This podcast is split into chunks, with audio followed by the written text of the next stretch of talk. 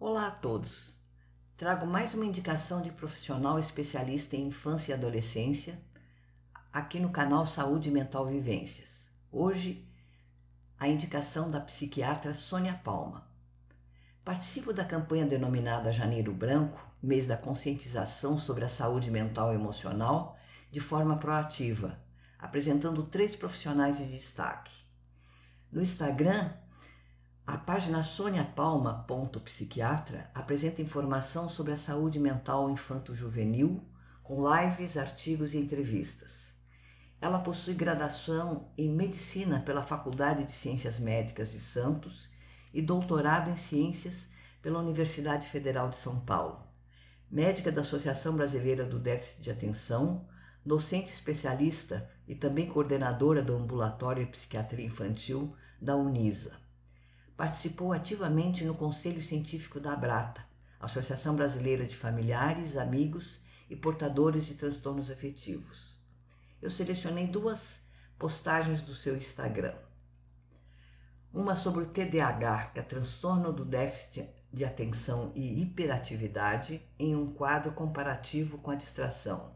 TOC, transtorno obsessivo compulsivo, em um quadro comparativo com a mania eu começo com, com TDAH, que muitas vezes são tidas apenas como distraídas essas pessoas. Qual a diferença? A lista é extensa. Precisamos ter claro que o TDAH é um quadro neurobiológico que traz prejuízos à vida do paciente. Sua habilidade de estudar, trabalhar e até se relacionar com outras pessoas é afetada. O transtorno costuma ser diagnosticado ainda na infância e não tem cura, mas o tratamento melhora muito a qualidade de vida.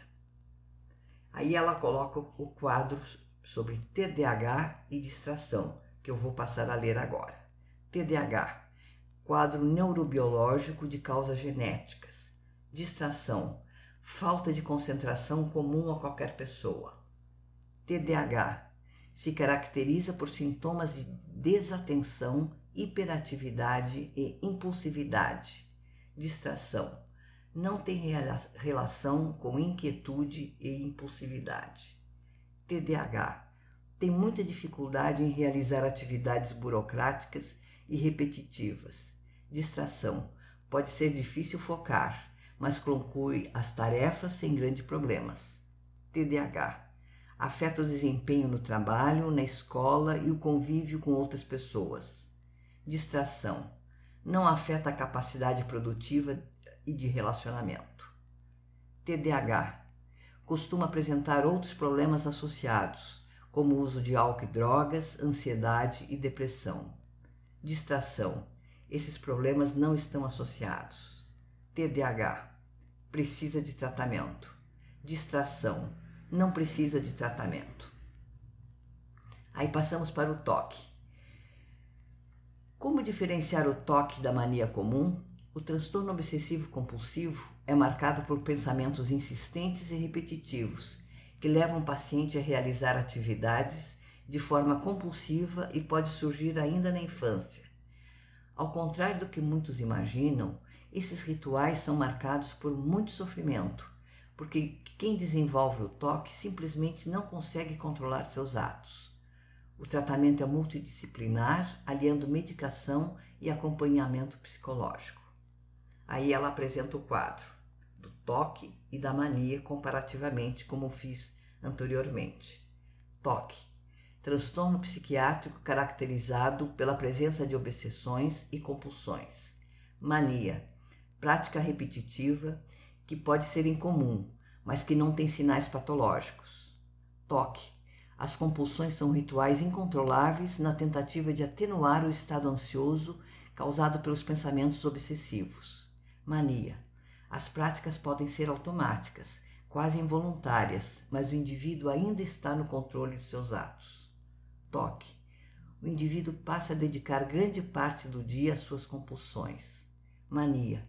O hábito se repete, mas a pessoa não ocupa muito tempo com ele. Toque causa angústia e sofrimento, a vida, afeta a vida social, afetiva e a capacidade produtiva. Mania não traz esses prejuízos. No toque, precisa de tratamento, a mania não precisa de tratamento. Eu espero ter contribuído ao fazer a leitura desses quadros comparativos que estão publicados tanto lá no meu site quanto no Instagram da doutora Sônia. O meu site é www.cristinaoliveira.org. A página da doutora Sônia no Instagram é soniapalma.psiquiatra. Meu até breve a todos.